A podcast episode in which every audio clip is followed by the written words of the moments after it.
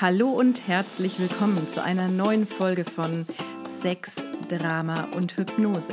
Heute mit einer neuen Interviewpartnerin und zwar die liebe Astera von Astera Elite Coaching aus Wien.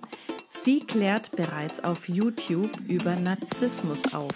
Und ich dachte mir, dieses Thema Narzissmus und Sexualität ist sehr, sehr spannend und habe sie zu dieser Podcast-Folge eingeladen. Es ist ein spannender Talk geworden und ich wünsche euch jetzt viel Spaß beim Zuhören. Solltet ihr Fragen haben, könnt ihr sie gerne unter diesem Podcast schreiben oder per E-Mail mich anschreiben. Und jetzt geht's los. Viel Spaß, meine Lieben. Hallo und herzlich willkommen, liebe Astera. Schön, dass du heute dabei bist bei meinem Interview, wo es um Narzissmus und Sexualität geht. Bitte stell dich einmal vor bei unseren Zuhörern und Zuschauern. Danke, liebe Silva. Vielen Dank für die Einladung. Ja, also wie du schon gesagt hast, mein Name ist Astera. Ich bin psychologische Beraterin, Business Coach, NLP-Trainerin und Master Coach. Und ich habe mich eben auf toxische Beziehungen spezialisiert. Wunderbar. Ich habe dich auch über YouTube gefunden. Ja, genau. Ich habe dort nämlich eine Aufklärungsserie über Narzissten bzw. narzisstische Persönlichkeitsstörungen gemacht, weil ich ja selbst drei Jahre lang mit einem verdeckten Narzissten liiert war. Mm. Das waren wirklich sehr, sehr spannende Erzählungen von dir und ich habe sie ja mhm. auch eine Zeit lang mir angehört, ganz genau mhm. angehört. Da habe ich mir gedacht, die Astera ist genau die richtige für meinen Podcast. Da treffen sich wirklich zwei Fachgebiete und matchen super. Ich danke dir, dass du heute dabei bist. Ich danke dir. und wir kommen auch gleich zu den Fragen. Ähm, du hast ja vorhin erwähnt, du warst in einer narzisstischen Beziehung. Mhm. Deswegen bist du auch jetzt dazu gekommen zu coachen oder gab es da noch einen anderen Punkt, wo du sagst, jetzt helfe ich anderen? Ja, also es war tatsächlich so, ich habe ja lange überlegt, welches Spezialgebiet ich denn eigentlich nehmen sollte. Und ich habe ja den Narzissten, also er ist ja nie diagnostiziert worden, das muss man auch sagen, weil Narzissten gehen selten zu einem Psychiater und lassen sich dort diagnostizieren. Ähm, und ich habe ihn während meiner Ausbildung kennengelernt. Und ich hatte niemals geplant, dass ich irgendwie in dem Bereich toxische Beziehungen lande. Ich wollte auf jeden Fall was mit Liebe machen oder alles, was in Richtung Liebe und Sexualität geht. Aber es hat sich dann so ergeben, aufgrund meiner persönlichen Erfahrungen, dass ich jetzt wirklich in dem Bereich auch coache. Also zuerst habe ich ja nur die ähm, Aufklärungsserie auf YouTube gestartet. Da habe ich nicht aktiv als Coach gearbeitet und wollte einfach dieses Wissen, das ich im amerikanischen Raum ähm, mir angeeignet habe, wollte ich das unbedingt teilen, weil es im deutschsprachigen Raum überhaupt gar keine Informationen dazu gab. Mhm. Mhm. Ja, es ist wirklich dünn gesät, muss ich ja. auch ganz ehrlich sagen. ähm, kannst du für unsere Zuschauer und Zuhörer mal kurz anreißen, was macht eigentlich einen Narzissten oder eine Narzisstin aus? Mhm. Also ein Narzisst ist eigentlich so ein Überbegriff. Wichtig wäre auch vorher zu wissen, dass ich nicht diagnostiziere. Ja, also als Lebens- und Sozialberater lernt man nichts über Persönlichkeitsstörungen. Es ist aber so, dass ich sehr wohl mit den Betroffenen arbeiten kann. Das heißt, ich arbeite nicht mit Menschen, die persönlichkeitsgestört sind, meine Arbeit richtet sich ausschließlich auf die Betroffenen. Also es ist so, dass man einen Narzissten daran erkennen kann, ähm, dass der sehr egogetrieben ist. Also alles dreht sich um Macht und Kontrolle. Äh, es ist, ja, ein Narzisst ist ein notorischer Lügner. Also ein Narzisst ist ja oft einfach nur so ein Überbegriff, aber die narzisstische Persönlichkeitsstörung ist dann doch etwas anderes. Also da gibt es Kriterien, ähm, die ganz genau aufzeigen oder zeigen, dass es sich hierbei um eine Persönlichkeitsstörung handelt. Das heißt, es gibt unter anderem ähm, dieses Kriterium, dass sie Regeln aufstellen, die nur für andere gelten, aber nicht für sich selbst. Dass sie die Partner innerhalb der Beziehung äh, ganz stark entwerten, dass sie das Selbstbewusstsein und den Selbstwert des Gegenübers zerstören.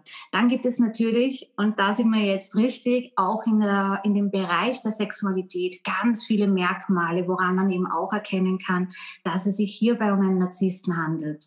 Also es gibt keine Tiefgründigkeit und es ist auch so, dass wir im Hirn ein Areal haben, äh, wo wir sagen können, da entsteht unsere Empathie. Und bei Narzissten und Psychopathen ist es so, dass sie in diesem Hirnareal oder dass dieses Hirnareal vernarbt ist und aufgrund dessen können sie keine äh, Empathie oder kaum Empathie empfinden. Ja, und sie haben auch zwischenmenschlich Probleme, sage ich jetzt einmal, ähm, ja, alles, was mit sozialen Kontakten zu tun hat, ja, mhm. unter anderem auch. Also es gibt da ganz, ganz viele Merkmale. Okay, also ein, um, ähm, ich habe auch nachgelesen, es gibt den offenen Narzissten und den verdeckten Narzissten. Mhm. Wo ist da der Unterschied? Also das ist auch wieder sehr alltags, äh, also kommt aus der Alltagspsychologie diese Wörter. Mhm. Ähm, also ich kann dir sagen, bei den offenen Narzissten ist es so, das ist dieser typische, ähm, sage ich jetzt mal, wenn wir jetzt sagen Mann, ja, äh, der sich in den Mittelpunkt stellt und sagt, oh, hier bin ich und sieht mich an und äh, ich bin der Beste und ich kann alles. Der ist auch ziemlich vorlaut. Also der steht wirklich im Mittelpunkt. Mhm. Bei einem verdeckten Narzissten ist es so, das würde man ihm ja gar nicht zutrauen, dass es sich hierbei um einen Narzissten handelt, denn der steht in der zweiten Reihe. Also der ist ziemlich still, aber vom Gedankengut, vom Verhalten ist er genauso wie der offene Narzisst. Ja? Und der verdeckte Narzisst, also der vulnerable Typ, ist eher derjenige, der sich verletzlich zeigt. Ja? Also der auch wirklich Krokodilstränen weint, ja, ähm, der ja wirklich auf die Knie geht und sagt, ich liebe dich und alles Mögliche und eine Frau oder einen natürlich gilt es auch für, für Männer, weil das genderneutral ist, ähm, wirklich auf die Knie geht und, und gefühlsduselig sein kann. So wirkt es zumindestens. Ähm, aber im Endeffekt handelt es sich dabei auch um einen Narzissten. Also es ist völlig gleich. Nur der eine ist wirklich sehr, hm, wie soll ich das sagen, eher im Mittelpunkt. Der stellt sich in den Mittelpunkt, ist extrem von sich selbst überzeugt mhm. und tut so zumindestens und ist wahnsinnig ego-getrieben. Und der verdeckte Narzisst ist doch dann derjenige, der in der zweiten Reihe steht und alles mal beobachtet und dann äh, einen Zeitpunkt abwartet und dann tatsächlich zuschlägt. Und einen verdeckten Narzissten, und das sagt ja schon das Wort, ist es, es ist wirklich wahnsinnig schwierig, einen verdeckten Narzissten zu entlarven. Mhm. Man sagt ja auch der Wolf im Schafspelz dazu. Mhm. Ja, genau, absolut. Ja. Okay, ich sehe schon. Das ist ein sehr weitreichendes Gebiet und auch sehr mhm. schwierig. Deswegen finde ich es gut, dass solche Kanäle wie deinen gibt, die dann darüber Dankeschön. aufklären. Denn es, genau, es gibt nämlich genug Frauen da draußen, die auch zu mir kommen ins Sexual Coaching, mhm. aber zu mhm. den Fragen kommen wir dann noch. Deswegen, ich würde gern erstmal wissen, warum kommen die Klienten zu dir? Wo hilfst du ihnen da genau? Mhm. Also wenn es äh, tatsächlich um diese Verarbeitung von toxischen Beziehungen geht. Viele glauben also, dass meine, ja, meine Dienstleistung eher eine Beratungsstelle ist. Also da wird dann gefragt, ja, ich gehe jetzt zu, äh, zu Gericht oder vor Gericht, was tue ich da, welchen Anwalt kann ich da nehmen? Also ich bin keine Frauenberatungsstelle, sondern es geht tatsächlich darum, sich selbst mit dem Thema auseinanderzusetzen und zu sagen, ich habe eine toxische Beziehung erlebt. Es ist völlig gleich, ob das jetzt ein Narzisst ist oder ja, wirklich ein, einfach eine schwer toxische oder hochgradig toxische Person. Das ist völlig gleich. Ähm, und man merkt einfach, dass diese toxischen Beziehungen schwere Spuren hinterlassen. Das heißt, ähm, man merkt plötzlich, ich habe Blockaden, ich habe negative Emotionen. Irgendwie komme ich nicht wirklich über die Ex-Person hinweg. Ähm, ich habe auch sexuelle Probleme. Also das ist auch eines der wichtigsten Themen. Ich kann mich nicht auf einen neuen Partner einlassen. Ich äh, empfinde, dass ich Bindungsangst habe oder plötzlich hat sich da irgendeine Angst entwickelt und ich weiß nicht, wie ich mich davon lösen kann. Dann gibt es auch ähm, die energetischen Schnüre zu trennen. Also im, im Englischen und Deutschen, manche sagen im Trauma-Bonding dazu, mhm. aber ich arbeite nicht mit Trauma, sondern es gibt auch gewisse Methoden, um da jetzt wirklich den Ex loszulassen und diese toxische Beziehung selbst zu verarbeiten arbeiten. Und da geht es hauptsächlich darum, dieses Selbstwertgefühl wieder aufzubauen, äh, zu spüren, dass man absolut richtig ist, dass der Körper wunderschön ist, ähm, dass man sich als Frau vor allem, also ich habe hauptsächlich Klientinnen, ähm, ja, wieder spüren darf, dass man sich selbst wieder vertrauen darf. Und das ist eben, wie gesagt, ein Prozess und das sind ganz viele Thematiken und die können auch teilweise individuell sein. Aber das ist so das Hauptding. Also ich möchte mich wieder selbst fühlen. Und die meisten, die also narzisstischen Missbrauch erlebt haben oder innerhalb einer toxischen Beziehung ähm, viel Leid erlitten haben, die sagen immer, ich war damals eine andere Persönlichkeit.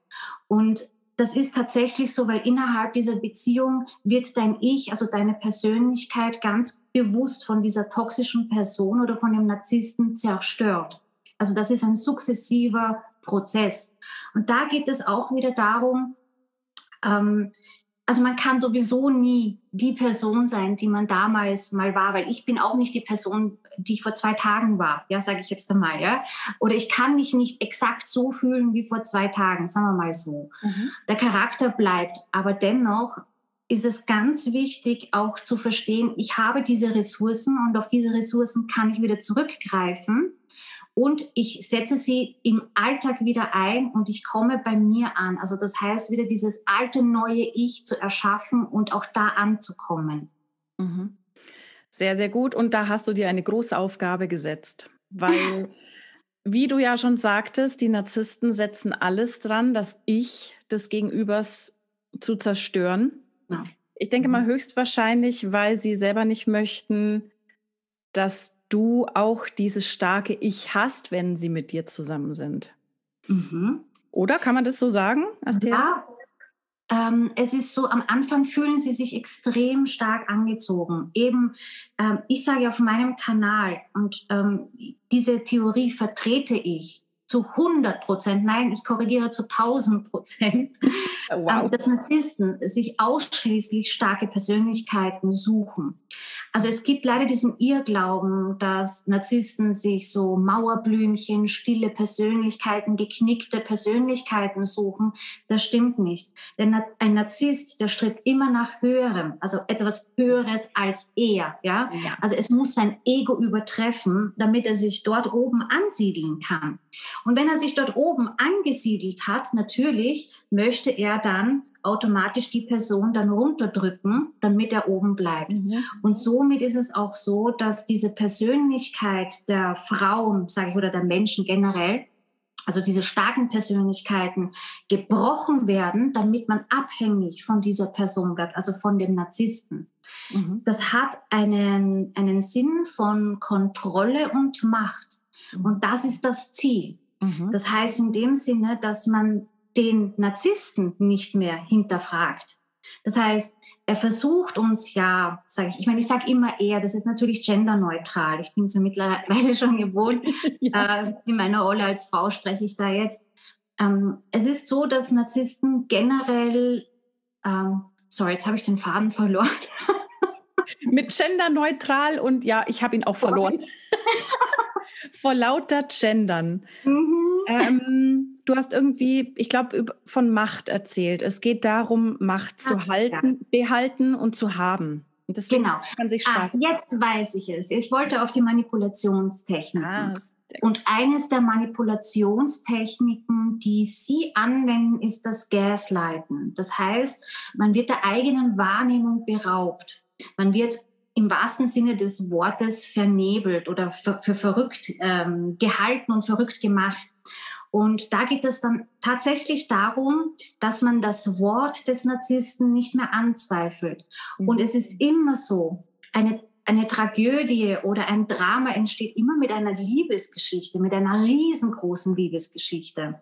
Das heißt, um überhaupt so weit zu kommen, muss man Vertrauen zum Gegenüber haben, sonst würde es ja niemals so weit kommen. Oh ja. Das heißt, auch deshalb gibt es ja auch dieses Love-Bombing und diese ganz tollen, schönen Seiten, die sie ja vorspielen. Mhm. Aber es, es kippt dann irgendwann einmal und dann wird man entwertet und deshalb glaubt man dann auch gar nicht, ja, ist jetzt meine Wahrnehmung richtig? Der war doch immer so nett zu mir. Und er war auch immer so freundlich. Er war so fürsorglich und jetzt ist auf einmal dieses Gesicht von ihm zu sehen. Und natürlich ist es auch nicht so, dass man sagen kann, es ist Lovebombing und um Punkt 20 Uhr wird entwertet. Also das ist wirklich ein ineinandergreifender Prozess.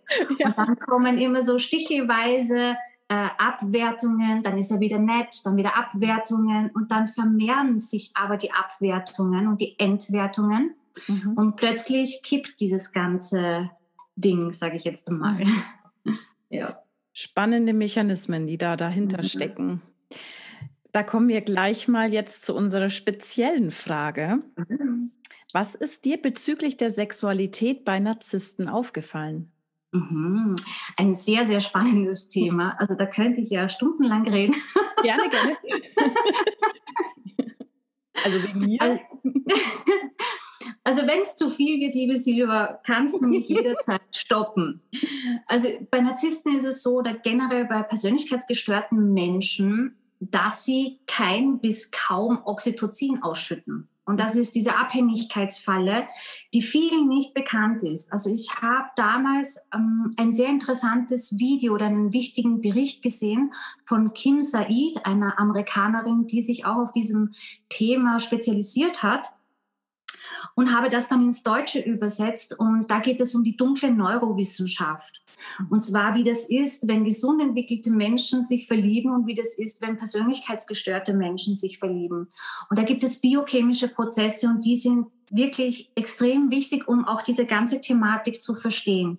Mhm. Zuallererst ist es natürlich auch so, dass wenn wir uns verlieben, sagt ja auch schon dieses Wort verlieben. Also es ist ja eigentlich irgendetwas nicht in Ordnung, ja. Also alles verdreht sich. Aber natürlich ist es auch ähm, was Schönes, sich zu verlieben. Ja, also man sieht gewisse Dinge nicht und man wird für gewisse Dinge blind, sage ich jetzt einmal. Mhm. Und wenn wir da auch von biochemischen Prozessen reden, äh, ist es natürlich auch so, dass eben aufgrund unserer biochemischen Prozessen, Prozesse es so weit kommt, dass wir gewisse Dinge nicht so wahrnehmen. Das heißt, wenn wir verliebt sind, schütten wir einen Hormoncocktail aus. Ja, genau, die rosa-rote Brille. Rosa-rote Brille, liebe Leute, da war sie. genau. Und es ist eben so, dass wenn wir uns verlieben, schütten wir einen Hormoncocktail aus. Und dieser Hormoncocktail, sage ich jetzt mal, hat unterschiedliche Zutaten, ja, so wie bei einem Cocktail. Und da gibt es zum Beispiel, ich glaube jetzt fünf wichtige Hormone, unter anderem das Oxytocin. Das Noradrenalin, das äh, Vasopressin, das Serotonin und eines habe ich noch vergessen. Ich glaube, das Noradrenalin. Ja, das sind diese fünf wichtigen Hormone. So, jetzt ist es aber so, dass wenn wir uns verlieben, und das ist absolut normal, ähm, gibt es immer einen gewissen Reiz. Das heißt, zwischen 0 und 6 Monate ist man verliebt. Und dann sollte, und das ist auch gesund, dass dieser Hormonpegel langsam absinkt also die Hormone, die ich teilweise ähm, jetzt erwähnt habe, also natürlich auch Endorphine und so weiter. Und dann geht es in Liebe über. Das heißt, das ist auch gut so, weil sonst würden wir uns niemals binden und niemals lange Beziehungen, Ehen führen oder was auch immer.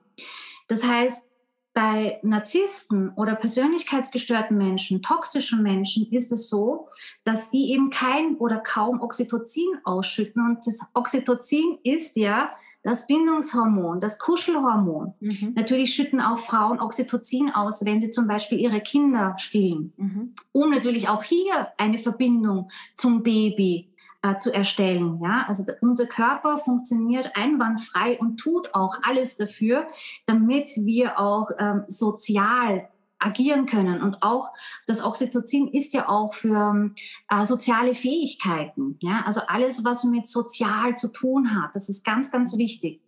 Und was passiert jetzt in toxischen Beziehungen? Es ist so, dass ein gesund entwickelter Mensch zum Beispiel Sex mit einem Narzissten hat und natürlich diese, diesen ganzen Hormoncocktail ausschüttet und sich binden möchte. Das heißt, die Person ist verliebt, ist auf Wolke 7, ist total glücklich, schmiede Zukunftspläne. Nur auf der Gegenseite ist das nicht so. Narzissten haben ja eine kognitive Empathie. Das mhm. bedeutet, sie spielen das ja nur vor. Ja, das heißt, sie schauen sich das ab in Filmen, natürlich auch in der Kindheit. Ja, sie sehen die Mimik und die Gestiken des Gegenübers und sehen, ah, in solchen Situationen ähm, über, also schaut man einfach so oder so drein. Ja? Also das sind ganz, ganz feine Mikromimiken, sage ich jetzt einmal, die sie einfach automatisch übernehmen. Aber sie fühlen das nicht. Und das ist der ganz große Unterschied.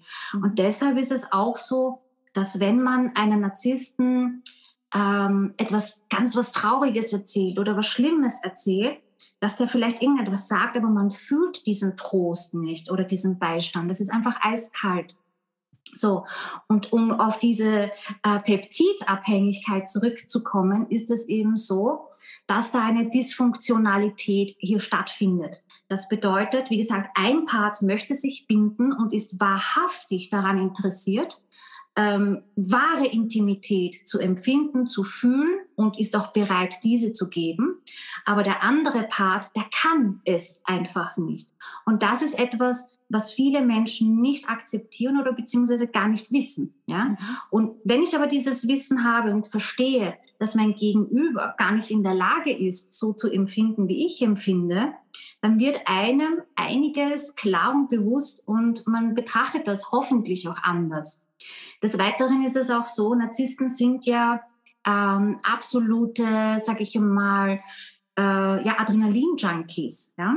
Das heißt, sie lieben äh, alles, was mit Bungee Jumping, also Extremsportarten, ähm, also dieser Rausch. Sie suchen diesen Rausch. Und Den das Thrill, das genau. Aufregende, das genau. Besondere, genau. das Extravagante. Mhm. Vielen Dank. Genau das ist es. Und das ist, weil bei Ihnen eher das Noradrenalin und das Dopamin extrem erzeugt wird. Das heißt, Narzissten sind Jäger. Sie werden immer diesen Kick suchen. Und deshalb ist es auch so, wenn sich jetzt ein gesund entwickelter Mensch von einem Narzissten trennt, machen die immer eines, und zwar das Hoovern. Ja? Das heißt, man, äh, also das heißt, der Wirt wird reakt, also äh, reidealisiert um wieder die narzisstische Zufuhr zu bekommen, weil dem Narzissten geht es ja um Aufmerksamkeit, um Geltung, um mhm. ähm, ja bedeutend für das Gegenüber zu sein, ja. Mhm. Um das geht's eigentlich. Und da ist es eben so, dass wenn Sie jetzt wieder zurückkommen, in dem Sinne ist das für Sie einfach nur ein Kick, um zu sehen, kriege ich die wieder, ja oder nein, ja. Und das Gegenüber lässt sich jetzt da wieder ein hat dann wieder diesen ganzen Hormoncocktail intus und denkt sich, yeah, wir hatten so einen tollen Sex und er liebt mich und er würde doch all das Ganze nicht tun, wenn er nicht in mich verliebt wäre. Und der hat mich auch sicherlich vermisst, nicht nur auf einer körperlichen Ebene. Und ja, und so ist es dann, dass man wieder in dieser Falle drinnen ist und wieder sich binden möchte, weil man ja auch dieses Oxytocin ausschüttet. Das heißt, ein Part will sich binden und der andere sucht nur den Kick und will jagen. Und ja, und das ist eben dieses, diese Dysfunktionalität in dieser Beziehung. Okay, sehr gut. Also wir wissen jetzt, wie es hormonell aussieht bei den Narzissten und bei, bei normal entwickelten mhm. genderneutral wohlgemerkt. Aber was macht den Narzissten jetzt per se in der Sexualität aus? Sind die per se ultra pervers oder ähm, wollen sie immer äh, oder wollen sie gar nicht? Oder ja, Danke, liebe Silber, für diese köstlichen Fragen. Gerne. Also man könnte jetzt nicht sagen, dass es diesen einen Typ von Narzissten gibt. Also das gibt es mal nicht. Okay. Was es aber auf jeden Fall gibt innerhalb des toxischen Kreislaufes, ist, dass es immer so anfängt, dass der Narzisst ähm, zuerst so hyperpotent wirkt. Ja? Also der könnte jederzeit und immer und ist mega geil und er möchte immer und er möchte auch vieles ausprobieren. Mhm. Das ist auch eine Manipulationstechnik, möchte ich ähm, hier auch anmerken, weil man hier ganz genau die Grenzen ausloten möchte vom Gegenüber. Das heißt, wie weit geht mein Gegenüber? Ja, hier wird auch geschaut, also zum Beispiel auch, weil du jetzt ähm, ultra pervers gesagt hast. Ultraperversen. ähm, nein, also wenn ich sage jetzt also in Richtung BDSM, nicht, dass ich das pervers finden würde, aber ähm, wenn wir jetzt auf BDSM schauen, ist das ja meistens auch so, ähm, unerfahrene Menschen, die nichts mit dieser Thematik zu tun hatten, also wirklich absolut keine Erfahrungen haben, ähm, die kommen auch da ganz, ganz schnell rein durch einen Narzissten. Es kann sein. Das bedeutet jetzt wirklich nicht, dass jeder Mensch, der BDSM äh, bevorzugt, ein persönlichkeitsgestörter Mensch ist und dass das als Manipulationstechnik ja. dient. Ja. Ähm, nur Narzissten wenden bewusst diese Manipulationstechniken an, um einfach mal Macht und Kontrolle über das Gegenüber oder vom Gegenüber äh, über das Gegenüber zu haben. Ja, das heißt, es fängt sehr sehr seicht an und geht dann ins Extreme. Was Narzissten im sexuellen Bereich auch haben, auch im äh, partnerschaftlichen Bereich, ist die Verweigerungsstrategie. Das heißt, das Gegenüber wird angeheizt, angereizt im wahrsten Sinne des Wortes und dann wird der Sex verweigert auf lange, lange Zeit. Das heißt, in dem Moment, wo sich der Narzisst dessen bewusst ist, dass er seine Beute erlegt hat, ist es wirklich von heute auf morgen, kippt das Ganze und aus diesem potenten Hengst, aus dem mega geilen Typen, der jederzeit könnte, ist auf einmal ja eine Schlaftablette geworden und natürlich die Partnerin versteht das nicht und fragt sich, okay, wo ist der Mann? Oder die Frau, je nachdem, mhm. äh, die ich da kennengelernt habe oder den ich da kennengelernt habe. Weil der hat sich ja mir gegenüber anders gezeigt in der Anfangsphase. Und natürlich ist es auch so, dass wenn man verliebt ist, und wie gesagt, von 0 bis 6 ist diese, von 0 bis 6 Monate ist diese Verliebtheitsphase, dass man äh, da vermehrt Sex hat und irgendwann pendelt sich das ein. Aber es ist niemals so, dass es wirklich von heute auf morgen überhaupt keinen Sex gibt. Also Klientinnen berichten mir ähm, zum Beispiel Affären und auf Jahre hinweg, wo da jahrelang wirklich eine Affäre war, mega toller Sex. Und im Endeffekt war es dann so, kaum ist man dann tatsächlich zusammengezogen und hatte einen gemeinsamen Alltag, war plötzlich alles weg. Eine andere Klientin hat mir erzählt, äh, sie hatte äh, das letzte Mal Sex mit ihrem Ehe- oder Ex-Ehemann. Das war in den Flitterwochen und das war romantisch und alles Mögliche. Die waren auf den Malediven und alles Mögliche. Und die hatten dann einmal Sex in den Flitterwochen. Ja, und das, das äh, ist dann ja jahrelang dann so gewesen. Ja, und jedes Mal, wenn man dann auch den Partner dann fragt, ja, warum willst du nicht? Ach, ähm, dann, dann wird man wirklich entwertet. Also es ist immer so, du bist schuld daran, dass ich jetzt nicht kann oder nicht will. Ja, mhm. und natürlich das Gegenüber macht dann immer mehr und mehr, fühlt sich frustriert. Ähm, ja, das Selbstbewusstsein ist dann natürlich auch im Keller irgendwann einmal und traut sich auch gar nicht mehr den ersten Schritt zu tun, denn wir Menschen können nur eine gewisse Anzahl von, von Ablehnungen irgendwann einmal ertragen und dann ist es dann genug und mhm. ja, man traut sich dann einfach nicht mhm. mehr. Ja. Gibt es denn Unterschiede in der Sexualität bei offenen Narzissten und verdeckten Narzissten? Haben die eine mhm. unterschiedliche Sexualität oder differieren die quasi nur in ihren Manipulationstechniken? Ähm, eine sehr gute Frage. Ich glaube nicht, dass man das so einfach pauschalisieren kann. Denn ähm, wichtig wäre hauptsächlich zu erkennen, ob jemand eine sadistische Ader hat oder nicht. Also kombiniert mit einer Persönlichkeitsstörung. Mhm. Denn zum Beispiel der vulnerable Typ, der ja doch eher dieser zerbrechliche, äh, verdeckte Typ ist, ähm, der kann zum Beispiel eine ganz gefährliche sadistische Ader haben.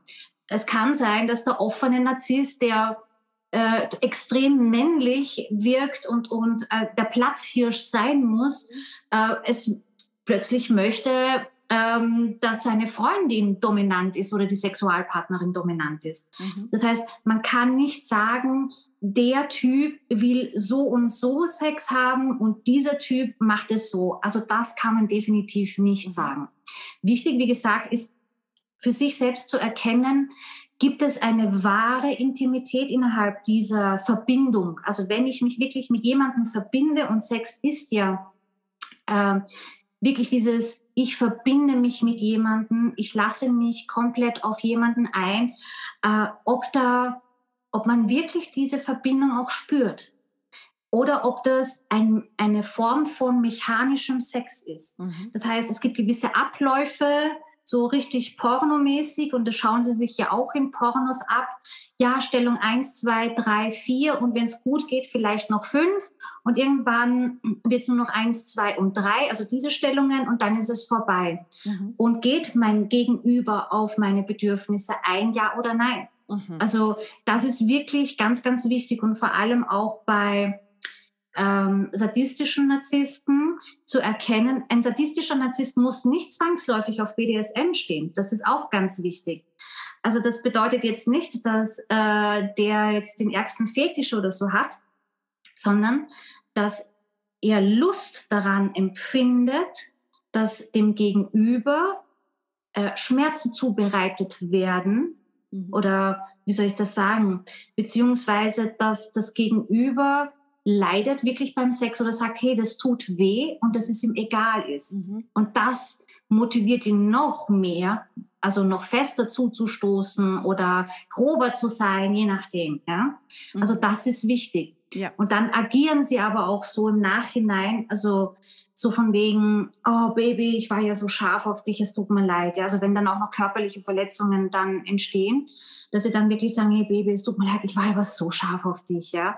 Also es wird dann so ganz manipulativ gedreht und man kann das auch nicht tatsächlich einschätzen, denn wenn man jemanden liebt und sich tatsächlich mit jemandem verbindet, dann nimmt man nicht an, dass dieses Gegenüber ähm, ja einem Schaden zufügen will. Ja. ja.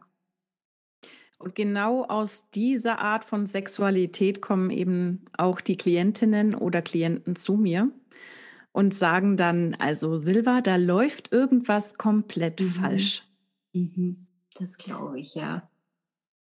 Äh, liebe Astera, wir waren, glaube ich, mit den Fragen an dich durch. Oder möchtest du noch mhm. irgendwas hinzufügen, was ich auch sehr, sehr spannend finde? Mhm. Überhaupt, also dieses Thema, da könnten wir ja stundenlang drüber. Ja, das stimmt, ja. Also wie gesagt, ich habe ähm, auf meinem YouTube-Kanal diese einzelnen Phasen erklärt, die es im narzisstischen, toxischen Kreislauf mhm. gibt. Auch sehr viel über sexuellen Missbrauch gesprochen. Also wenn es da wirklich gezielt darum geht, Informationen einzuholen, kann man das natürlich auch dort. Aber ich würde dich sehr, sehr gerne was fragen, liebe Silva. Ja. Und zwar, ähm, du bist ja Sexual Coach. Und äh, wie kann man sich denn bei dir so ein Coaching vorstellen? Weil, wie gesagt, bei mir sind ja auch sehr, sehr viele Klienten, die eben hier äh, unterschiedlichste Erfahrungen im Sexualbereich gemacht haben, also Blockaden und so weiter. Wenn man jetzt Interesse hat und sagt, ja, ich merke, da ist etwas, mir geht es irgendwie sexuell nicht gut oder ich bin nicht mehr so wie früher und äh, man möchte an dich herantreten, wie sieht das alles aus und was kann man sich da vorstellen? Mhm. Also Sexual Coaching bedeutet jetzt nicht, dass ich nebendran sitze und dann sage, wie es geht, ne? Weil das werde ich sehr oft gefragt. Ich coache quasi nicht, wie du Sex hast, mhm. sondern ich coache Leute, die mentale Blockaden haben. Okay. Also du merkst, du hast eine Blockade, irgendwas läuft da grundsätzlich falsch beim Sex. Mhm. Ähm, vielleicht hast du sogar körperliche Beschwerden, mhm. dass du vielleicht gar nicht mehr feucht wirst, dass du keine mhm. Erektion bekommst oder sie halten kannst, dass du mhm. Schmerzen beim Sex hast, was ja mein Thema war, was ich schon in meinem Podcast behandelt habe, dieses Thema Schmerzen beim mhm. Sex. Übrigens auch durch eine toxische Beziehung ausgelöst. Okay. Mhm. Und ähm, kurz zu meiner Geschichte, deswegen mache ich auch Sexual Coaching. Ich hatte selber ein Problem und da war ich 27, 28 mhm. und die Ärzte haben mich untersucht und konnten nichts finden und haben gesagt, also Frau Schwabe, wir können Ihnen da leider nicht weiterhelfen. Das ist nur mhm. in Ihrem Kopf. Und ich dann so, ja toll, und jetzt? Wer hilft mir da weiter? Ja. Und ähm, ja, jetzt bin ich ja auch schon 41. Das heißt, es liegt schon eine Zeit lang zurück. Mhm. Und damals, ich bin gar nicht auf die Idee gekommen, zu einem Hypnotiseur oder so zu gehen. Da bin ich auf die Idee gekommen, ja, Sexualtherapeut. Ja? Und Sexualtherapeuten gibt es nicht so viele. Und mhm. ich lebe jetzt eher ländlich. Ich lebe in Ingolstadt und die nächsten Sexualtherapeuten waren in München oder Nürnberg. Oh, okay. Und kann man das auch, Verzeihung, dass ich dich da unterbreche, kann man das auch online machen? Ja, bei mir auf jeden Fall. Inzwischen glaube ich auch, dank Corona kannst du überall online jetzt ja. eine Therapie oder ein Coaching machen. Mhm. Ähm, lange Rede, kurzer Sinn. Ich habe niemanden gefunden. Die Umstände haben nicht gepasst, dass ich das machen konnte. Und somit habe ich selber an mir gearbeitet auf mentaler Ebene, habe mhm. Hypnose gelernt, NLP, habe mich im Bereich Sexualität weitergebildet, habe eh schon immer eine Affinität zu Sexualität gehabt und habe mich dafür interessiert und habe mich sukzessive selber behandelt und habe jahrelang gebraucht. Wow. Und deswegen, ich möchte wirklich jedem helfen, der da Blockaden hat und nicht mehr mhm. weiter weiß. Es gibt eine Möglichkeit. Und ich vereine Hypnose und NLP und andere Techniken, die ich jetzt im mhm. Laufe meiner Ausbildungen gelernt habe und kann somit sogar auch Frauen helfen, die zum Beispiel Orgasmusprobleme haben. Also eher alltägliche Sachen, wo man mhm. sagt, hey, ich bin jetzt schon über 50 und hatte noch nie einen Orgasmus. Und ähm, ich habe von dir gehört, Silva, kannst du mir da helfen? genau. Und ähm, wie gesagt, es kommen eben auch Menschen zu mir, die aus toxischen Beziehungen kommen, die vielleicht mhm. sogar in einer stecken und gar nicht wissen, dass diese toxisch ist. Mhm da eruiere ich auch erstmal, wie läuft diese Beziehung, wie geht dieser Mensch mit dir um. Und da mhm. gab es schon sehr viele Aha-Effekte, weil ich mich eben auch gut auf dem Gebiet auskenne und dann die Leute immer darauf hinweise, schau YouTube, da gibt es Leute, die klären gut auf. und ähm, dann arbeite ich mit ihnen eben an diesen men mentalen Blockaden. Super. Ja, du hast mir jetzt äh, die Frage vorweggenommen, weil ich dich fragen wollte, mit welchen sexuellen Blockaden kann Mann oder Frau zu dir kommen? Also das wird zum Beispiel jetzt erwähnt, das sind, also wenn man zum Beispiel nicht feucht wird, Erektionsprobleme, Orgasmusprobleme. Ähm, Gibt es da sonst noch irgendetwas? Schmerzen ja. beim Sex, ja? Ja, Unlust, wenn du gar mhm. keine Lust hast oder zu mhm. viel übersteigerter mhm. ähm, Sextrieb, sage ich mal. Und es kommen auch ab und zu Leute zu mir, die zu viel Pornos schauen. Ah, interessant. Da hätte ich jetzt eine Frage an dich. Und zwar ist es so, ähm, ich habe sehr viel über sexuellen Missbrauch aufgeklärt und speziell eben, dass es immer so ist, dass man von einem Narzissten sexuell missbraucht wird. Das bedeutet, dadurch, dass sie das Gegenüber vergegenständlichen, mhm. ist man jetzt als Mensch, also als Gegenüber, oder dieses Gegenüber nicht äh, ein Mensch mit Herz und Seele. Ja? Mhm. Und ähm, ich habe sehr viele Kommentare unter diesen Videos, wo dann viele sagen, ja, ähm, ich war mit einem Narzissten zusammen oder eben mit einer toxischen Person, wir können das ja nicht diagnostizieren. Mhm. Und die, die, der Narzisst hat ganz bewusst einen, einen Porno bevorzugt, anstatt mit mir intim zu werden. Mhm. Äh, ich weiß zwar, dass das eine Art der Entwertung ist, aber was würdest du dazu sagen, also generell zu Narzissten und Pornos und beziehungsweise Pornokonsum? Wie siehst du das? Ich glaube, es gibt mehrere Möglichkeiten. Zum einen ja, die Entwertung der des Partners oder der mhm. Partnerin, mhm. ähm, dass man einen Porno lieber mag. Dann gibt es natürlich auch toxische Personen, die fühlen sich vielleicht auch manchmal in ihrer eigenen Haut nicht wohl mhm. und haben keine Lust auf Sex oder wollen sich nicht abrackern, ne? weil Sex mhm. ist ja auch Arbeit. Wirklich. Sex macht Spaß, aber Sex ist auch manchmal echt anstrengend. Ähm, ja, oder sie sind durch die Partnerin nicht mehr genug oder durch den Partner nicht mehr genug gefordert. Mhm. Heißt, es ist ihnen zu langweilig geworden.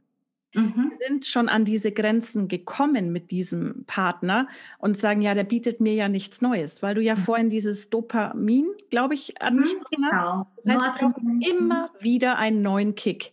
Und mhm. irgendwann ist halt Schicht im Schacht. Du kannst ja mhm. nicht dich dauernd steigern oder die ganze Palette von A nach Z drauf haben. Ich würde jetzt zum Beispiel von mir behaupten, ich bin sehr facettenreich, ich probiere gerne Dinge aus, aber es gibt einfach Grenzen. Mhm, und ähm, da kann es dann wirklich sein, dass du für diese Personen zu langweilig geworden bist. Okay. Und dass sie sich diese Reize visuell, auditiv stimulieren lassen über die Pornos. Okay. Und ähm, vorher hast du auch gesagt, wenn jemand zum Beispiel zu viel Lust hat also, oder zu, äh, zu oft will, wann ist zu oft und wann ist zu wenig? Also ich hatte jemanden bei mir im Coaching, das war ein Mann, der hat mhm. gesagt, mhm. seine Partnerin, die könnte andauernd, ständig. Und er hat halt gesagt, ich kann nicht mehr. Ich kann halt nicht mhm. ständig. Ich kann nicht achtmal am Tag. Okay. Mhm. Ähm, und die ist dann auch andauernd fremdgegangen. Mhm. Oh. Mhm. Und er hat es rausbekommen.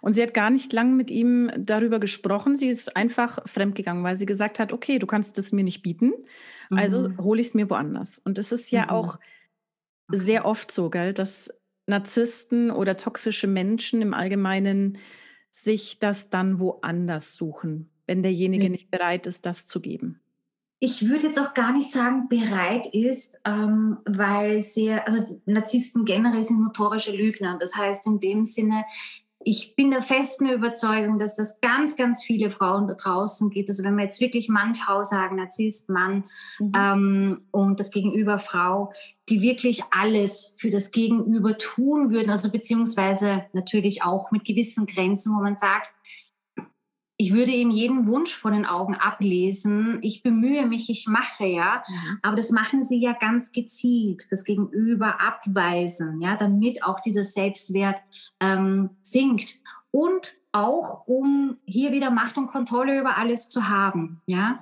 Das mhm. heißt wirklich jemanden ganz bewusst den Sex zu verweigern und sich das aber auch woanders zu holen. Das heißt, der Wirt ist gesichert und dann brauche ich aber auch den neuen Kick und suche das im Außen. Also ja äh, da weiß ich auch, also wie gesagt, auch aus persönlicher Erfahrung und auch äh, von all den Klientinnen, die sich wirklich so ins Zeug gelegt haben und da ja alles Mögliche, also gerade mal, dass man nicht so durch einen brennenden Reifen wie im Zirkus durchspringt, um ja irgendwie wieder mit dem Partner Sex zu bekommen. Aber ja, mhm. da ist wirklich dann tote Hose. Okay. Ein Thema fällt mir gerade noch ein, Astera. Mhm. Was hältst du von der ähm, Thematik, dass vielleicht die Narzissten so ein bisschen die Eifersucht beim Partner wecken wollen dadurch? Ja, das auch. Also das ist auch eine Manipulationstechnik. Mhm. Das nennt sich Triangulation. Mhm. Also das wird ganz bewusst gemacht. Das heißt, ähm, es wird eine dritte Person, es sind meistens auch mehrere, involviert und idealisiert teilweise, ähm, damit der eigene Partner dann eifersüchtig wird, ja. Und auch dieses Gefühl, also was bedeutet, wenn man eifersüchtig ist? Im Endeffekt ist es so, dass man sich selbst vergleicht mit jemand anderen. Das ist mal das Erste. Und Vergleiche führen immer zu einem geringeren Selbstwertgefühl. Ja? Mhm. Das heißt, in dem Sinne wird das auch ganz bewusst eingesetzt, um das Gegenüber beziehungsweise das Selbstwertgefühl des Gegenübers zu zerstören. Und man verlässt ihn ja nicht. Das ist es ja. Ja. Man tut ja dann noch mehr. Und das ist eben auch so ein Ding, wo man sagt, das gehört alles miteinander vereint. Ja, da gibt es ein Ziel mhm. und eine ganz gewisse Absicht und auf das wird hingearbeitet. Mhm. Sehr gut, ja. Sehr spannend für unsere Zuhörer und Zuschauer hier, glaube ich. Mhm. Mir ist auch noch ein Thema eingefallen. Ähm, das ist mir heute tagsüber eingefallen, weil du ja auch ähm, Hypn äh, ne? Hypnose machst. So. Ja, genau. das ist über die Lippen gekriegt. ähm, ich hatte einige Gespräche mit Klientinnen. Es ist echt auch sehr spannend, dass äh, Narzissten auch Hypnose anwenden, speziell beim Sex. Äh, das ist auch eine Manipulationstechnik. Auch ich habe einen NLP-Background und äh, auch Hypnose-Background. Mhm. Ich weiß schon, dass man in der Hypnose nichts tut, was man normalerweise nicht tun würde.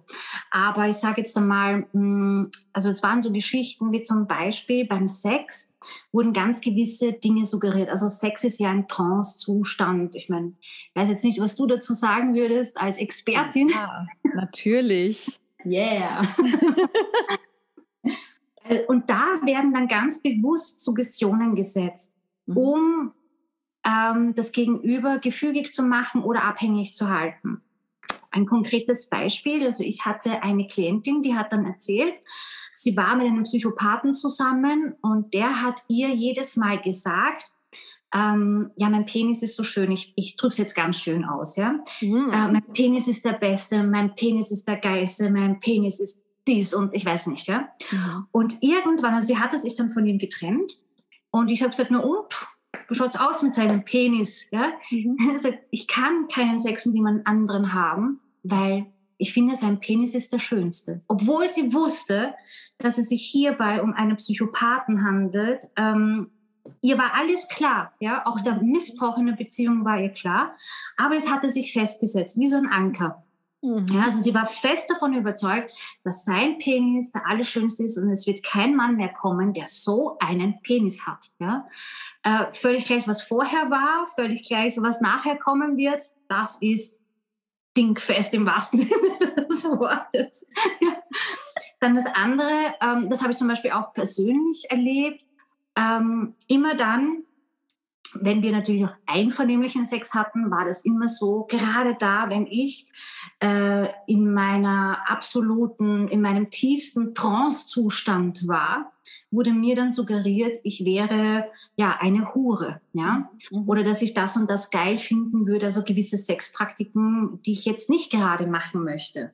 Ja, das heißt, sie arbeiten auch ganz gezielt mit solchen Themen und es wäre ja auch ganz spannend, sich mal das anzusehen, also Narzissten und Hypnose generell. Ich weiß schon, dass sie das nicht bewusst machen. Viele gehen ja auch auf Aufklärerkanäle, um mhm. mehr Informationen zu bekommen. Ähm, es gibt ja leider auch, vielleicht wirst du auch damit konfrontiert ab und zu, ja, NLP, das böse Ding.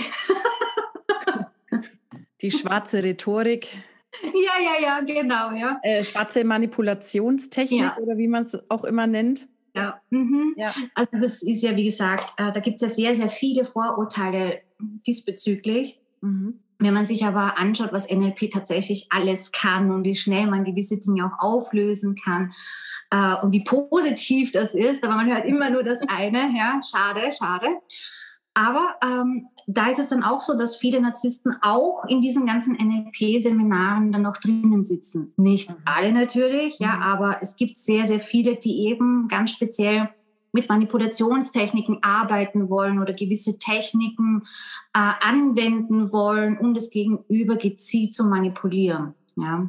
Jetzt, wo du es gerade ansprichst, in der Pickup-Szene sind mm. Narzissten unterwegs, oh ja. die dann mit NLP-Techniken die Frauen mhm. abschleppen wollen. Genau, ja. Da beißt es bei mir auf Granit, weil ich merke das sofort. Und du auch sicher, oder? Ja, definitiv. also das ist ja wirklich sehr aufgesetzt, ähm, das, was sie tun und auch dieses Bedrängen. Ich habe mich eine Zeit lang sehr intensiv mit diesem Thema beschäftigt. Wollte sogar mal ein Video drehen. Siehst du, danke für die Erinnerung. Bitte gerne. gerne wieder. Immer gerne.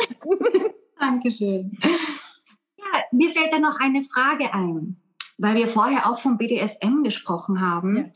Ähm, wie ist es denn so generell? Also ich habe zum Beispiel sehr viele Klientinnen, die mir dann erzählt haben, der Narzisst wollte gewisse Praktiken und ähm, das war für sie zum Beispiel absolut, das ging einfach nicht. Ja? Äh, jetzt wollte man sich aber nicht von dem Gegenüber trennen. Das kann Frauen sowie auch Männer betreffen jetzt, wie gesagt, wieder genderneutral. Ähm, wie, wie siehst du das? Also wenn man jetzt zum Beispiel einen Partner kennenlernt und der steht zum Beispiel auf BDSM oder eine gewisse Vorliebe oder einen Fetisch, womit ich keine Erfahrung habe und wo ich noch, wo ich zum Beispiel fühle, ich bin dafür nicht ganz offen, aber ich möchte mich auch nicht mhm. von diesem Partner trennen. Mhm. Ähm, kann man mit so einem Thema zu dir ins Coaching kommen? Und wenn ja, mhm. was kann man denn da tun? also ja, man kann zu mir ins Coaching kommen. Es mhm. ist aber natürlich für mich auch die Frage, wenn es wirklich ein toxischer Partner ist. mhm. wie ich die Person dann coache. Weil mhm. mein Bestreben ist, dass die Person gesund und heil bleibt. Mhm. Also ich würde jetzt nicht coachen und sagen, du, aus dir mache ich jetzt voll die Latex-Bitch, äh, äh, damit du auf diese Partys mitgehen kannst und ähm, mhm. den Fetisch deines Partners ausleben kannst. Mhm. Ähm, grundsätzlich mit Hypnose, mit NLP, mit diesen ganzen Techniken wäre es möglich. Du hast ja selber vorhin gesagt, Hypnose funktioniert begrenzt, wenn man diese Dinge auch so mal ausprobieren würde, kann Hypnose helfen, dass ich mhm. jemanden diese Angst nehme, diese Hürde, dass er sagt, na gut, ich kann es mir ja mal anschauen. Mhm. Und das propagiere ich auch. Also ich möchte, wenn die Leute zu mir kommen und sagen, hm, mein Partner, also jetzt mal weg von Narzissten, mhm. mein Partner steht auf das, aber ich merke da so eine Hürde und Blockade, kann man da was machen? Ja. Mhm. Ähm, okay. aber um nochmal auf die Narzissten zurückzukommen. Ähm, die meisten lassen sich ja von denen dann so beeinflussen, so mitziehen, dass sie das ja schon machen. Mhm. Das heißt, die kommen gar nicht erst zu mir ins Coaching, weil sie sagen, äh, weil sie gar nicht auf die Idee kommen, weil der ja, ja so hoch manipulativ ist und die Leute da mit reinzieht. Aber es gibt Menschen, die mhm. merken dann, also irgendwie ist es nicht stimmig für mich. Körper, Geist und Seele spielen da einfach nicht mit. Das ist nicht mein Ding. Und das ist auch mhm. vollkommen okay. Und mhm. die können dann auch gerne zu mir kommen und die kommen dann auch zu mir und sagen, ähm, Silva, bitte hilf mir, dass ich zu dieser Meinung stehen kann, mhm. dass ich mich nicht mehr dahin manipulieren lasse. Aber dann kommen natürlich so Ängste hoch wie, ja, macht er es dann heimlich? Macht mhm. er es dann ohne mich? Macht er es mit jemand anderen? Mhm. Und da würde ich schon eher in Richtung gehen, ähm, Richtung Trennung von dieser mhm. Person. Mhm. Ist auch ähm, ein spannendes Thema, weil ja natürlich auch dadurch die Verlustängste getriggert werden und wieder dieses Selbstwertgefühl, ja. ja? ja. Und dann noch dazu sagen oder in diese Richtung zu arbeiten, dann in Trennung zu gehen, das ist ja eben wie gesagt, es ist ja das Ziel, ja, weil langfristig ist man in einer toxischen Beziehung oder mit jemandem, der eine Persönlichkeitsstörung hat, ja nicht gut aufgehoben. Ja, natürlich darf da die eigene Erkenntnis kommen durch Coachings oder wie auch immer, wo man dann tatsächlich steht, was man sich wünscht, welche Bedürfnisse man hat, äh, um wirklich auch gänzlich glücklich zu sein und auch die eigenen Bedürfnisse ausleben zu können. Ja. ja, genau. Und darum geht es auch in meinem Coaching, dass ich den mhm. Menschen helfe, dass sie wieder eine Verbindung zu sich bekommen, dass mhm. sie wirklich reinspüren können, reinhören können, ist das jetzt gut für mich? Mhm. Man sollte ja grundsätzlich nichts machen, womit du dich nicht wohlfühlst. Ja. Und das ist unsere beider Aufgabe, den Menschen zu helfen, wieder in Beziehung zu sich zu kommen ja. Und sich zu spüren und wahrzunehmen und auch mal zu sagen, hey, das passt mir jetzt nicht. Und auch offen zu kommunizieren mit dem Partner, egal ob er jetzt toxisch ist oder nicht. Mhm. Du, hier ist eine Grenze, das fühlt sich für mich nicht gut an. Mhm. Wo ist die Lösung? Mhm. Und ähm, da kann man noch so viel hypnotisieren oder coachen. Ich mache nichts mit der Brechstange, wollte ich nur sagen. Ja. Also immer, für mich ist es wichtig, dass sich die Person wohlfühlt, dass sie sich aufgehoben fühlt, mhm. dass sie merkt, sie zählt hier für mich als eigenständige, eigenständige Persönlichkeit und wird auch so angenommen, wie sie ist, mit all mhm. ihren Ängsten, mit all ihren Facetten. Und ich spüre ja, ob jemand sagt, Silva, das tät mich eigentlich schon reizen, mal auf so eine Fetischparty zu gehen, aber ich habe Schiss. dass ich äh, der Person dann helfe und diese Angst erstmal nehme. Und dann sage ich auch, schaut es euch doch mal an. Ihr könnt doch dann immer noch sagen, nee, ist es nicht. Genau. Ja. Ne? Also ich habe da auch meine Erfahrung gemacht. Jetzt sage ich es frei raus. Ich glaube, in meinem Podcast habe ich schon darüber gesprochen. Ähm, probiert euch aus, aber spürt euch selber, ist das gut für mich oder nicht? Mhm. Tut der Mensch mir gut oder nicht? Tut die Situation mhm. mir gut oder nicht? Mhm. Also da bin ich ja voll und ganz bei dir. Das unterstreiche ich jetzt fett. das denke ich mir. Da sind wir auf gleicher Wellenlänge. Absolut. Ja. Sehr schön. Ich habe aber noch eine Frage und die ist schon ein bisschen länger her an dich, Astera, weil du halt hast vorhin von dem Verlieben nochmal gesprochen, mhm. dass bei den nicht toxischen Leuten gewisse Hormone im Spiel sind. Ja. Bedeutet das, dass die Narzissten ähm, gar nicht verliebt sind oder äußert sich das anders? Nur zum Verständnis, weil ich so ein mhm. Denker bin. Ähm, du kennst ja das Wort Programmierung ne? im NLP. Ja. Also Narzissten haben eine komplett falsche Programmierung von der Liebe. Ja? Oh, okay. Also das auf jeden Fall. Ähm, mal, sage ich jetzt mal generell als gesund entwickelter Mensch, wenn man sagt, hey, also jeder Mensch, sage ich, hat eine andere Definition von Liebe. Wenn wir jetzt 100 Menschen hier in unseren Call einladen würden und jeden Einzelnen fragen würden, hey, was verstehst du unter Liebe oder verliebt sein? Ähm, würde jeder was anderes sagen. Aber die Quintessenz, die wäre gleich. Also sei es jetzt, dass ich Geborgenheit fühle, dass ich mich verbinden kann, Zärtlichkeiten, schöne Gespräche. Natürlich gehört auch toller Sex dazu. Aber es ist nicht das Ausschlaggebende, sage ich jetzt einmal, ja, dass man sagt, es muss nur so sein, nur dann kann ich das oder das, ja. Das heißt, ein gesund entwickelter Mensch, der hat dieses sowohl als auch. Das heißt, der sieht beide Seiten. Ähm, das heißt, der denkt nicht kategorisch, wenn er sich verliebt oder beziehungsweise dann tatsächlich wahre Liebe empfindet. Okay. Das heißt, äh, zum Beispiel, ich bin jetzt mit irgendwem zusammen und äh, nehmen wir an, der würde jetzt schnarchen nachts, ja. Äh, natürlich ist das jetzt vielleicht etwas, was mir nicht so gut gefallen würde.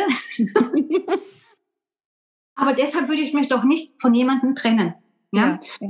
Und ähm, bei Narzissten ist, so, ist es so, dass die kategorisch denken, also entweder schwarz oder weiß. Mhm.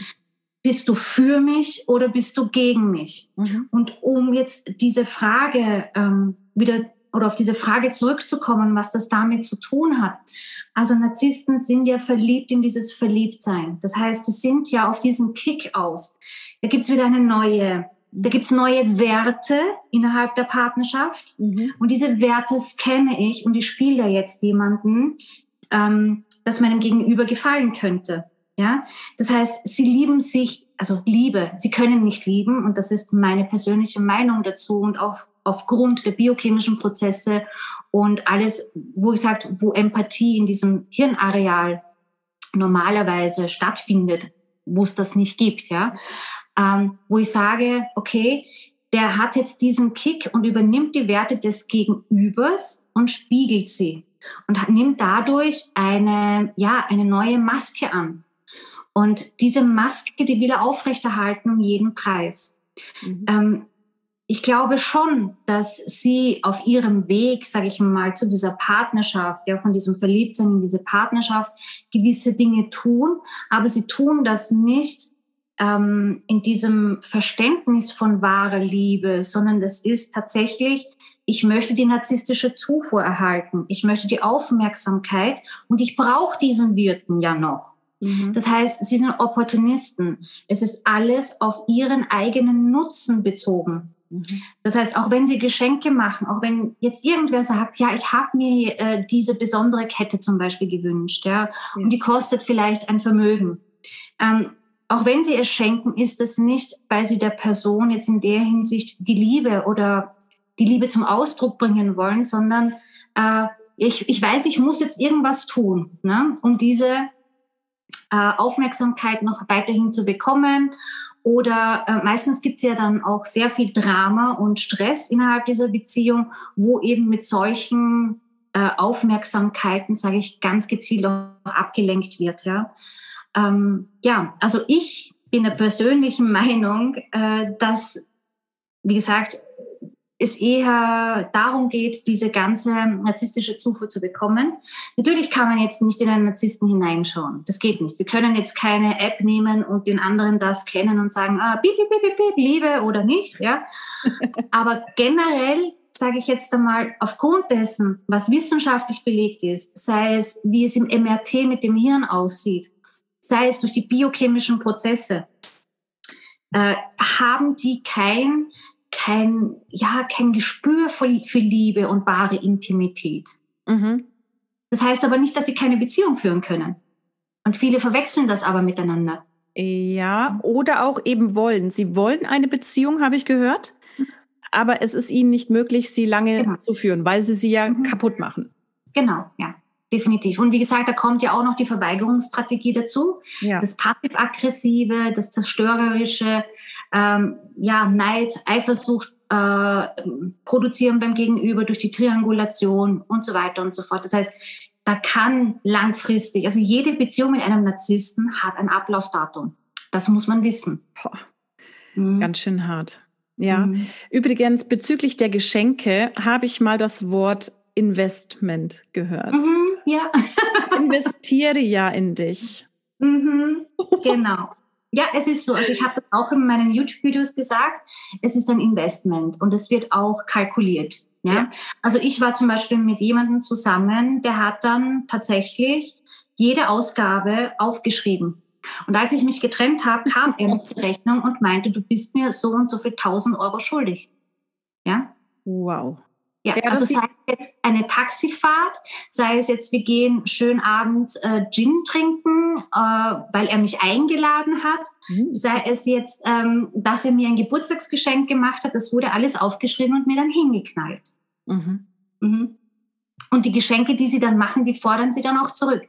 Hey, ich habe ein, ein Investment geleistet, also möchte ich das jetzt auch wieder, ja, haben. Und meistens ist es auch so, da darf man auch sehr achtsam sein. Mhm ähm, wenn man Geschenke bekommt, die zum Beispiel nicht frisch verpackt sind, ja. Nicht ähm, ja, das klingt jetzt so, als wäre man in der Obst- oder Gemüseabteilung. Oder getragene Höschen oder so. Audi.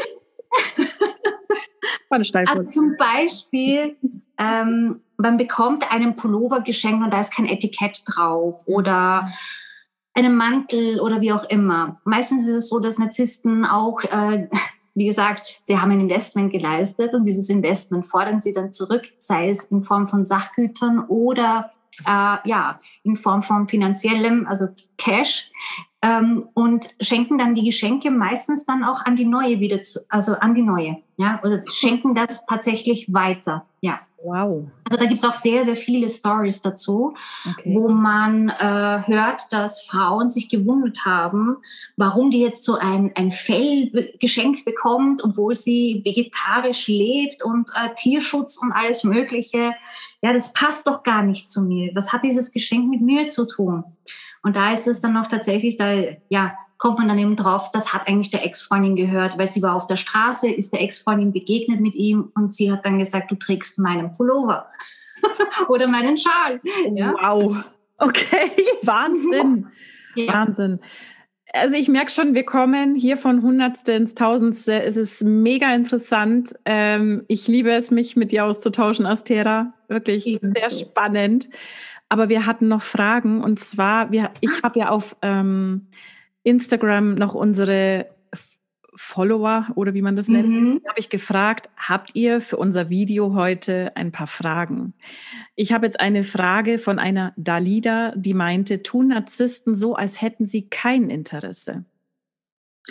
Ja, das kann schon sein. Also, äh, wie gesagt, ich sage immer, wenn jemand so tut, als wärst du ihm egal, dann bist du ihm nicht egal die wichtigste Frage wäre, welche Absicht denn dahinter steckt. Ja, ja. also ähm, wenn er mich jetzt eifersüchtig machen möchte oder mir die kalte Schulter zeigt, dann möchte er ja doch nur zeigen, also wenn es jetzt wirklich um einen Narzissten geht, ja, mhm. äh, dann möchte er ja doch nur, dass ich ihm hinterherlaufe, dass ich ihm meine Aufmerksamkeit zeige, dass ich ihm zeige, mhm. oh bitte, bitte, du bist so toll, ich will dich unbedingt, ja, damit er sich wieder erhöhen kann. Und meistens in den Fällen ist es auch so, dass man dann auch kalt abgewiesen wird. Das dient ja auch nur dazu, um zu sehen, ist die Person jetzt an mir interessiert oder nicht? Mhm. Kommt die? Ja oder nein? Und, und ich habe die Macht über diese Person und kann dann sagen, du, was willst du eigentlich von mir? Wie, wie kannst du dir einbilden, dass ich was von dir will? Ja, ja, ja da geht es wieder um dieses Machtgefälle. Mhm. Mhm. Ähm, noch eine Frage, wieso fühle ich mich hässlich, wenn ich Kontakt zum Narzissten habe?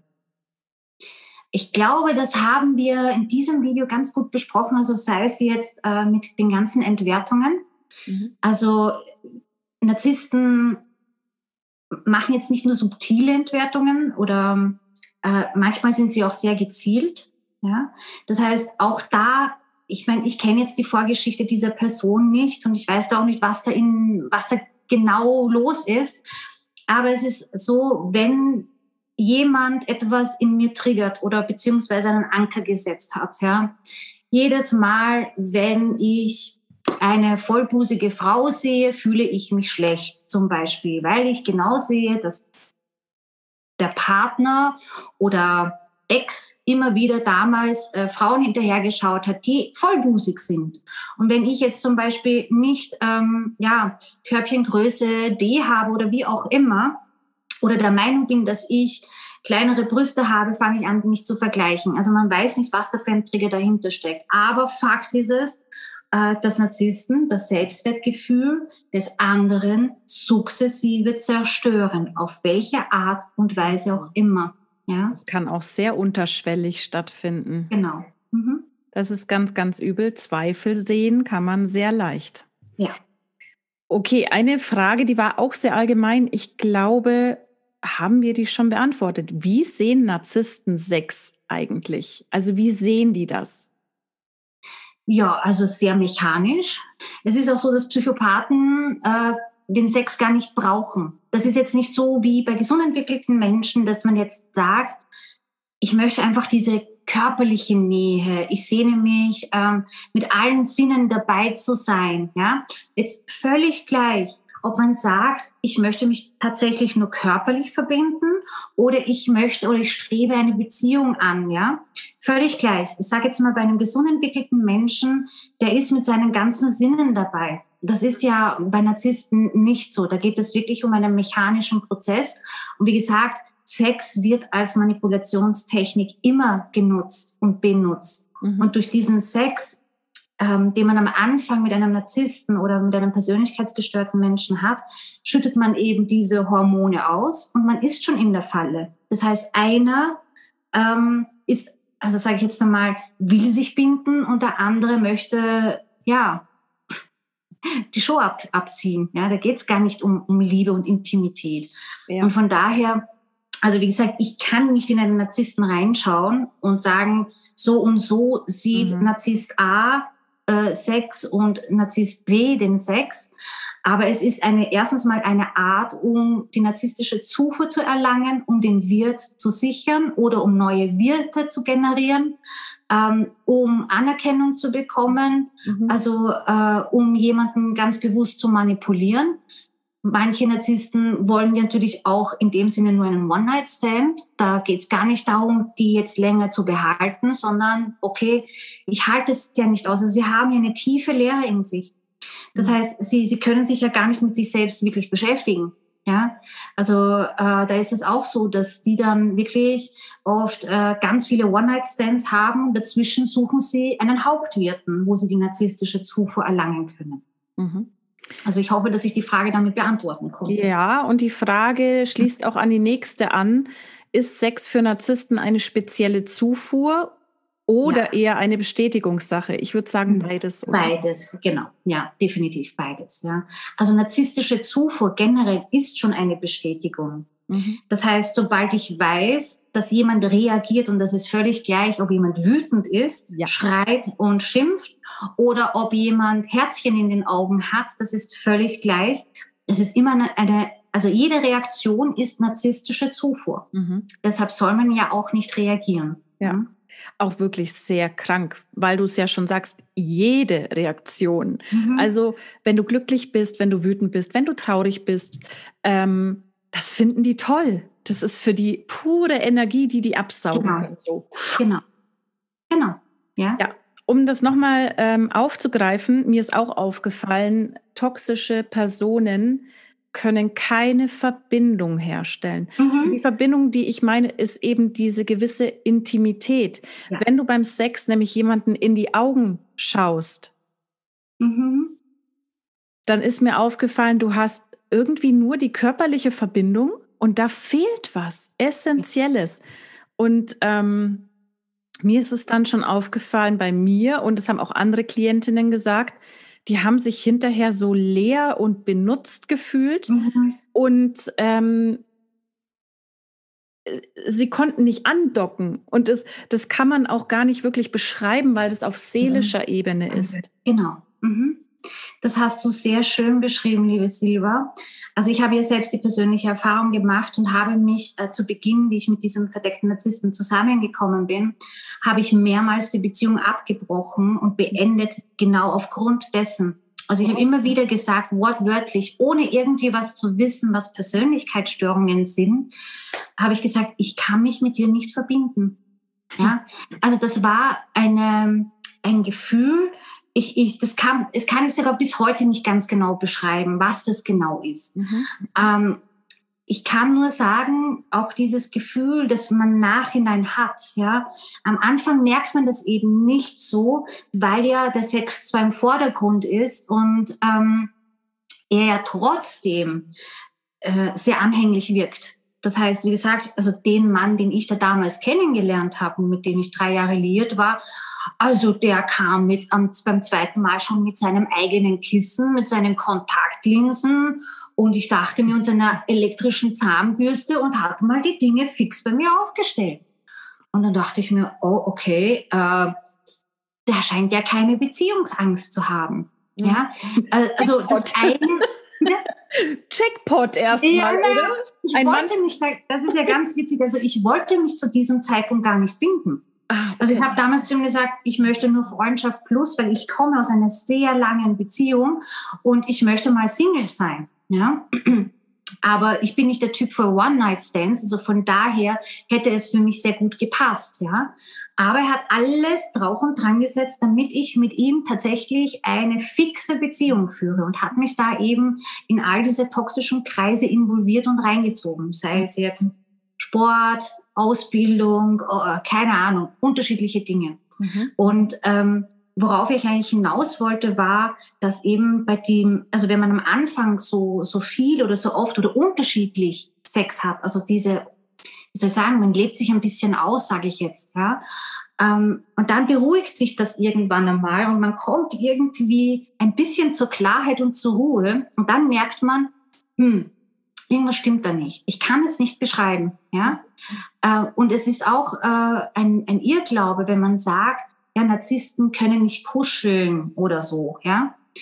Das, was mir aufgefallen ist, ist, dass es während des Sexaktes nicht zu dieser wahren Intimität, zu diesen feinen Streicheleinheiten, diese Blicke, die du auch zum Beispiel jetzt erwähnt hast, ja, dieses sich Zeit lassen, es zu genießen, das gibt's nicht. Dann gibt es eben so ganz spezielle, so sage ich es ganz bewusst, Einheiten. Porno-Einheit, Kuscheleinheit. Und die Kuscheleinheit ist vielleicht fünf Minuten, dann heißt oh, ich habe ein Overload. Ah, nein, mach das nicht. Und nein, meine Haare. Ach, ich, es ist so heiß. Ich schwitze. Nein, bitte nicht kuscheln, ja. Also so läuft es dann irgendwann mal ab, ja, dass diese ähm, der Sex wird komplett mechanisch, wirklich pornoartig. Man hat auch als Frau, natürlich kann es eben auch auf Männer so zutreffen, wirklich das Gefühl, man ist irgendwie, es gibt ein sehr gutes deutsches Wort, aber ich weiß nicht, ob ich das sagen darf, weil sonst muss man das rauspiepsen. ähm, wirklich ja ein F-Punkt-Punkt-Fetzen ist, ja? ja. Also wirklich so es ist völlig gleich, ob ich aus Plastik bestehe oder ob tatsächlich in mir ein Herz schlägt und ich einen Puls habe. Das ist mhm. völlig gleich, ja. Mhm. Und äh, wie gesagt, äh, man glaubt dann auch aufgrund dessen, dass dann gewisse Einheiten, also Kuscheleinheiten dann stattfinden, äh, dass das dann wieder irgendwas kompensiert. Aber das tut es im Endeffekt nicht. Mhm. Weil man darf sich auch ganz genau anschauen, wie sieht denn das Kuscheln aus und welche Emotionen habe ich dabei. Fühle ich mich tatsächlich geborgen? Mhm. Kann ich, wenn ich, kann ich meinem Partner sagen, äh, hey, ich, ich möchte einfach noch länger, bitte umarm mich oder halte mich oder, und, und kommt es dann auch wirklich vom Herzen oder ist das wirklich nur so heimlich, während man umarmt, so auf die Uhr schauen, ist es jetzt endlich genug oder sucht er jetzt Ausreden, um aus dieser Situation der Nähe oder wenn eine Person Nähe schaffen möchte, ganz bewusst auszusteigen und ab, abzulenken. Mhm. ich glaube auch, das ist auch meine eigene Erfahrung gewesen, ähm, du spürst selbst bei Umarmungen, beim mhm. Küssen, ob da diese Nähe da ist, ob mhm. er diese Verbindung aufbauen kann. Weil mhm. was mir aufgefallen ist, ist, dass Narzissten sehr stereotyp küssen, also nicht besonders innig, leidenschaftlich, sondern mhm. entweder das oder Also es gibt nur schwarz und weiß, wie du vorhin schon gesagt hast. Aber immer merkst du, dass eine bestimmte Nuance fehlt. Mhm. Das ja. bestimmte Quäntchen. Und ich möchte auch an dieser Stelle allen sagen, wenn ihr merkt, nicht nur im ganzen Beziehungskonstrukt, sondern eben auch im Bereich der Sexualität, da fehlt euch was, mhm. dann schaut mal da genauer hin, fühlt mal mhm. genauer hin und hört mal auf euer Gefühl. Und wenn ihr das Gefühl habt, ich fühle mich in dieser Beziehung alleine, obwohl mhm. ihr gerade neben ihm liegt, dann kann doch irgendwas nicht stimmen. Das ist leider das größte Problem, dass man sich ja ähm, selber gar nicht mehr zutraut, also wie soll ich sagen, die Wahrnehmungen, die man da hat. Ja, mhm. das ist, wie gesagt, so ein Prozess, dass man irgendwann sagt, okay, ist jetzt meine Wahrnehmung richtig oder nicht? Ja. ja? Und genau. das ist ja das größte Problem. Mhm. Ich weiß aus so vielen Berichten, aus so vielen Coachings und auch aus persönlicher Erfahrung, dass jeder, der mit einem Narzissten ähm, anfangs noch Kontakt hat, gespürt hat, da ist irgendwas. Aber man kann sich das nicht wirklich erklären. Und vor allem dann eben, wenn man dieses Wissen nicht hat und gar nicht weiß, wie sieht denn so ein Kreislauf aus? Welche Manipulationstechniken gibt es? Ja? Ähm, warum handelt und agiert der jetzt so? Oder speziell jetzt zu Beginn? Mhm. Ähm, dass, dass das dieser Einstieg ist, wo man dann selbst äh, dann so weit ist, dass man sich dann selbst anzweifelt. Und es wird ja auch, es ist ja nicht nur so, dass wenn man jetzt mit einem Narzissten zusammen ist, äh, es nur den Narzissten gibt. Es gibt immer ein toxisches Umfeld. Immer. Und dieses toxische Umfeld tut alles dafür, damit der gesund entwickelte, sage ich jetzt einmal, ähm, ja, dem Narzissten Glauben schenkt.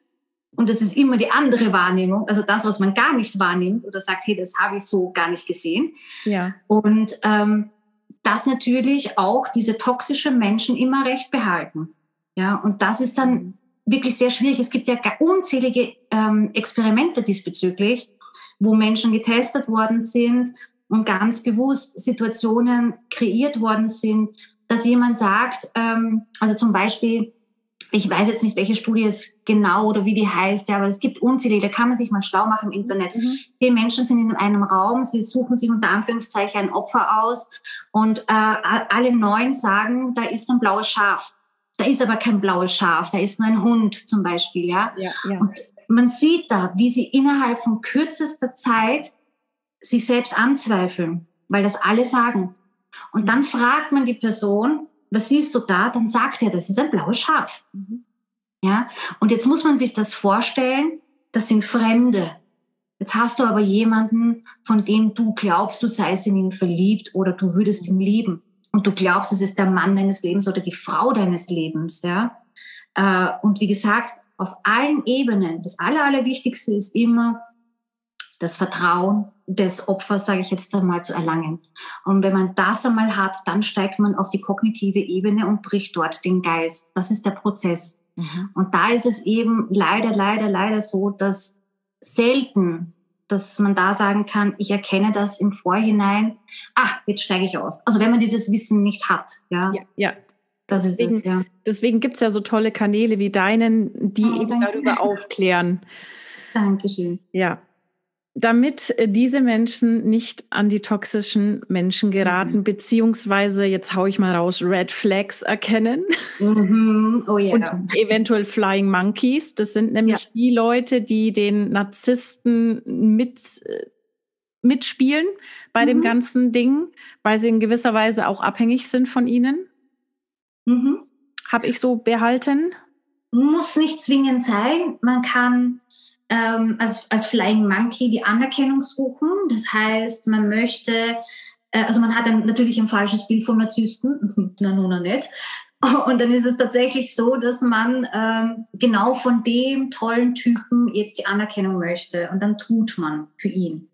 Es kann aber auch sein, dass diese Menschen so schwer manipuliert worden sind, dass die gar nicht wissen, was ist jetzt wirklich die Wahrheit, was sind Fakten. Mhm. Und die haben einfach Lust, das also das Opfer, sage ich jetzt einmal, ganz bewusst zu zerstören, Druck auszuüben. Und manche sind einfach wirklich aggressiv und möchten jemanden einfach nur auf die Fresse hauen, ja, und nutzen diese Situation, um das da zu tun oder verbal auf die Fresse zu hauen, sage ich jetzt einmal, ja. Okay.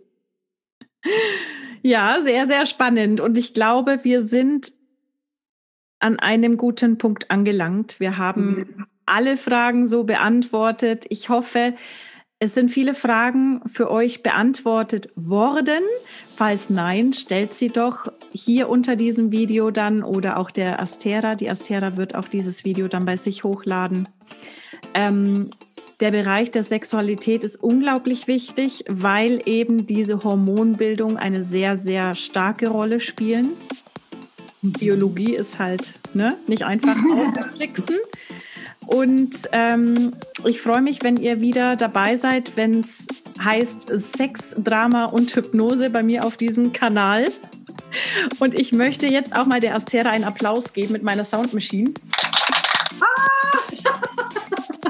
auch an dich, liebe Silva. Ja, sehr gut. Ich habe mich wirklich sehr gefreut, dass du mit dabei warst in meinem Podcast. Und ich freue mich, wenn ihr Fragen habt. Sei, sei es auch noch so komische Fragen. Es, ich sage immer, es gibt keine blöden Fragen, es gibt nur blöde genau. Antworten. Das stimmt, ja. Ich danke dir ganz, ganz herzlich, liebe Silva, für die Einladung. Es war ein, wirklich ein sehr schönes Interview. Und wie gesagt, wir haben ja auch einiges gemeinsam. Und ich finde ja auch dein Themenbereich besonders spannend. Und ja, auch bei mir, vielleicht schaust du da mal rein. Wenn ich das Video auf YouTube hochgeladen habe, schau doch mal in die Kommentare, weil hier würde ich dann auch meine Community bitten, dass direkt im Kommentarbereich ähm, ja, alle Fragen an dich da ja, loszuschreiben und zu tippen. Und da kannst du dir dann auch alles ansehen und die beantworten. Super. Ja, vielen Dank fürs Zuschauen, fürs Zuhören. Vielen Dank, liebe Astera, dass du bei mir warst im Interview. Ich wünsche dir alles Gute und mach weiter so. Du machst eine ganz tolle Arbeit. Dankeschön. Das kann ich nur von ganzem Herzen zurückgeben. Danke. Also bis bald mal wieder auf diesem Kanal oder auch bei der lieben Astera. Ich freue mich auf euch. Macht's gut und denkt dran, Ring for Sex.